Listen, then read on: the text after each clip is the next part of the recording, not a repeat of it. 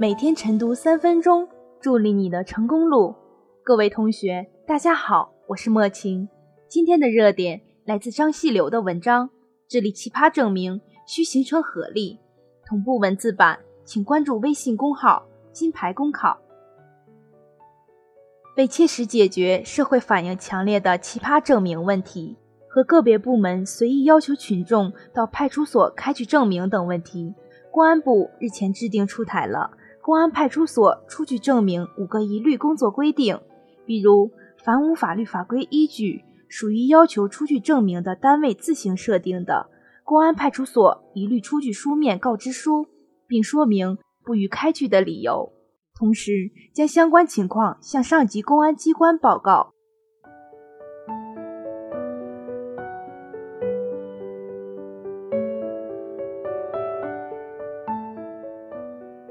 近年来，无论是国家层面还是地方政府，简政放权的决心和力度都是空前的。然而，必须正视的是，各地奇葩证明频出，表明简政放权在一些地方未能真正落到实处，存在审批事项该取消未取消、该下放未下放或明增暗减等问题。证件和证明过多过滥的背后。还潜伏着一些部门层层设卡、各个伸手的魅影，一些公共服务机构借办证之机乱收费敛财，已经成为当今社会一大顽疾。不可否认，过去办理这些奇葩证明，有关部门可以收取工本费、手续费、打印费、复印费等。要知道，这也是一笔可观的经济收入。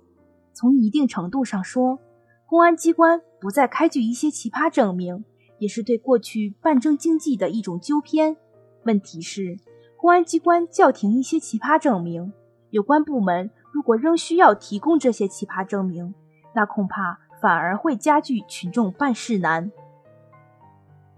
可见，治理奇葩证明不是公安部门的独角戏，还需公共管理部门良性互动，形成合力。